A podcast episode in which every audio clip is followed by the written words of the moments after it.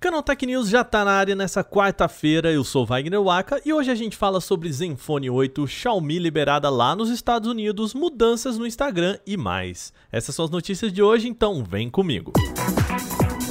A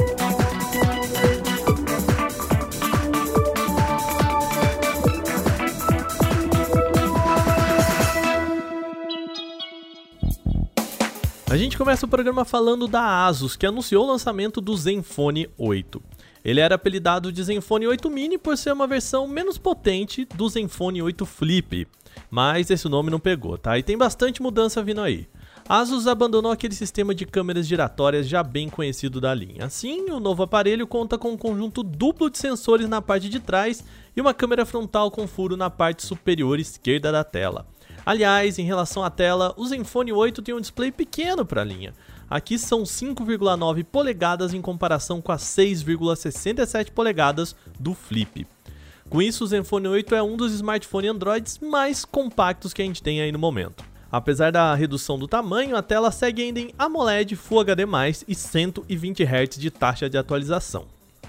Internamente ele ainda é um aparelho robusto também. O Zenfone 8 é equipado com o poderoso Snapdragon 888 aliado a até 16 GB de RAM e 256 GB de armazenamento interno. O Zenfone 8 chega ao mercado europeu em quatro versões, partindo de 6 GB de memória RAM e 128 de armazenamento. Nessas configurações, ele sai por 629 euros, o que equivale a 4 mil reais.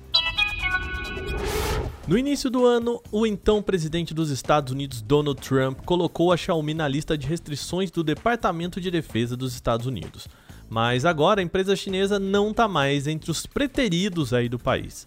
A Xiaomi entrou com um pedido na justiça para ser retirada da lista e conseguiu.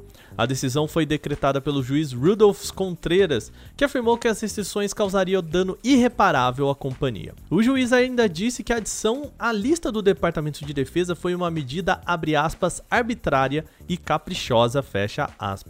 O Departamento de Defesa colocou a Xiaomi na lista por considerar a empresa uma Communist Chinese Military Company, ou uma companhia militar comunista chinesa em tradução livre. Ao The Verge, a fabricante reforçou que, abre aspas, não é propriedade controlada ou afiliada com os militares chineses, não sendo, portanto, uma companhia militar comunista chinesa, fecha aspas.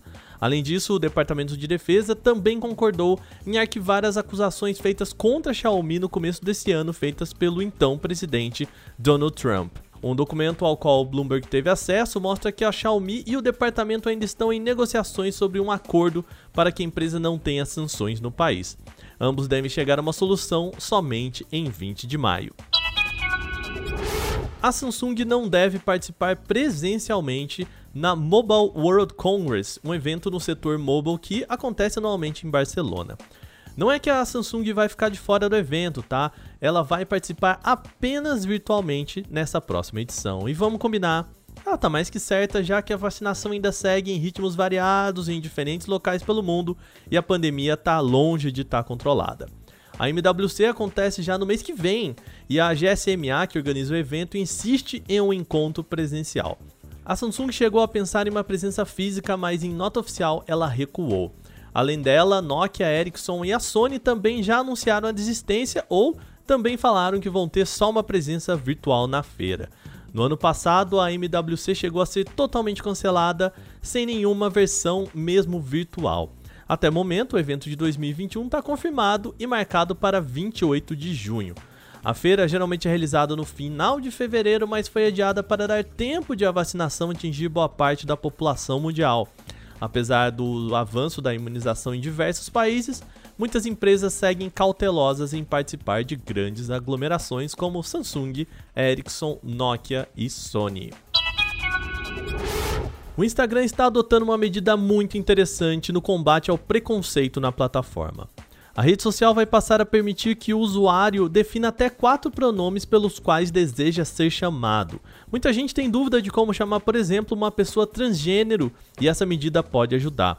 Imagina o caso de Tammy Gretchen. Muita gente ainda se confunde se é a Tami ou o Tami, ficando claro, tá, gente? É o Tami já, que ele se identifica como homem trans. Então, com a novidade do Insta, é possível verificar como a pessoa prefere ser chamada e evitar aí equívocos. O anúncio foi feito hoje via Twitter e se estende a todas as contas pessoais, e os pronomes serão exibidos na biografia do perfil ao lado do nome do usuário, mas tem um porém. A funcionalidade ainda está disponível apenas para usuários nos Estados Unidos. E a questão é que na língua inglesa já existe um pronome neutro dentro da norma culta, o que ainda não acontece no português. Tal dificuldade então pode atrasar um pouquinho aí a chegada do recurso por aqui.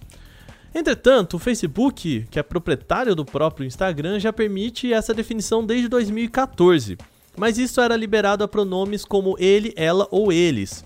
Com o passar do tempo, isso foi aprimorado e agora já é possível usar outros pronomes, nome social, apelido e outros recursos para identificação. Ou seja, a gente está falando aqui de uma empresa que já sabe lidar com isso e a expectativa é que a escolha de pronomes possa chegar em breve ao Instagram também em português. Vale lembrar que chamar a pessoa pelo nome ou pronome que ela prefere é nada mais do que uma questão de respeito. E fazia tempo que a gente não falava de escassez de chip por aqui, né? Então, agora é a vez da Samsung entrar nesse bolo e ela pode estar tá sofrendo aí com a falta de componentes no mercado. Segundo o site The Elec, a Samsung deve atrasar o lançamento de novos modelos da linha Galaxy A por conta da falta de componentes no mercado. A reportagem revela que os recém-lançados Galaxy A52, tanto na versão 4G ou 5G, tá, e o Galaxy A72 terão seus lançamentos adiados em alguns mercados principais para a companhia. O problema estaria na dificuldade de conseguir os chips Snapdragon 720G e Snapdragon 750G 5G. Notícias recentes apontam que a Qualcomm está pedindo até 30 dias para entregar os chips, o que poderia atrasar os planos da Samsung.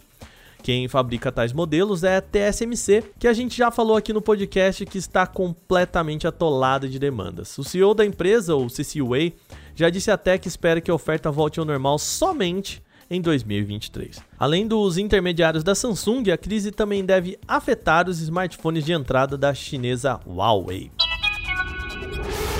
Nosso programa vai chegando ao fim, mas antes aquele lembrete rápido, a gente ainda participa do prêmio IBEST 2021 e concorrendo nas categorias de tecnologia. Lembrando, esse ano a gente quer tentar entrar em outras duas. De novo, só um lembrete.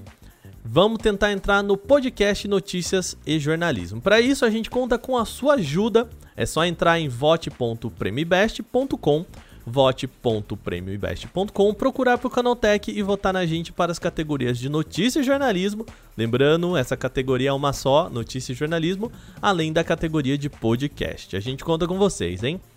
E antes de terminar, também lembrando que você pode enviar comentários, sugestões e críticas para esse podcast em podcast@canaltech.com.br. Manda o seu recadinho pra gente.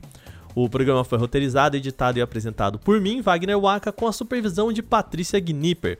O programa também contou com reportagens de Diego Souza, Renan da Silva Dores, Felipe Junqueira e Alvenir Lisboa, com a revisão de áudio da Mari Capetinga. Agora a gente vai ficando por aqui. Bom restinho de quarta para todo mundo, a gente se fala amanhã. Até lá!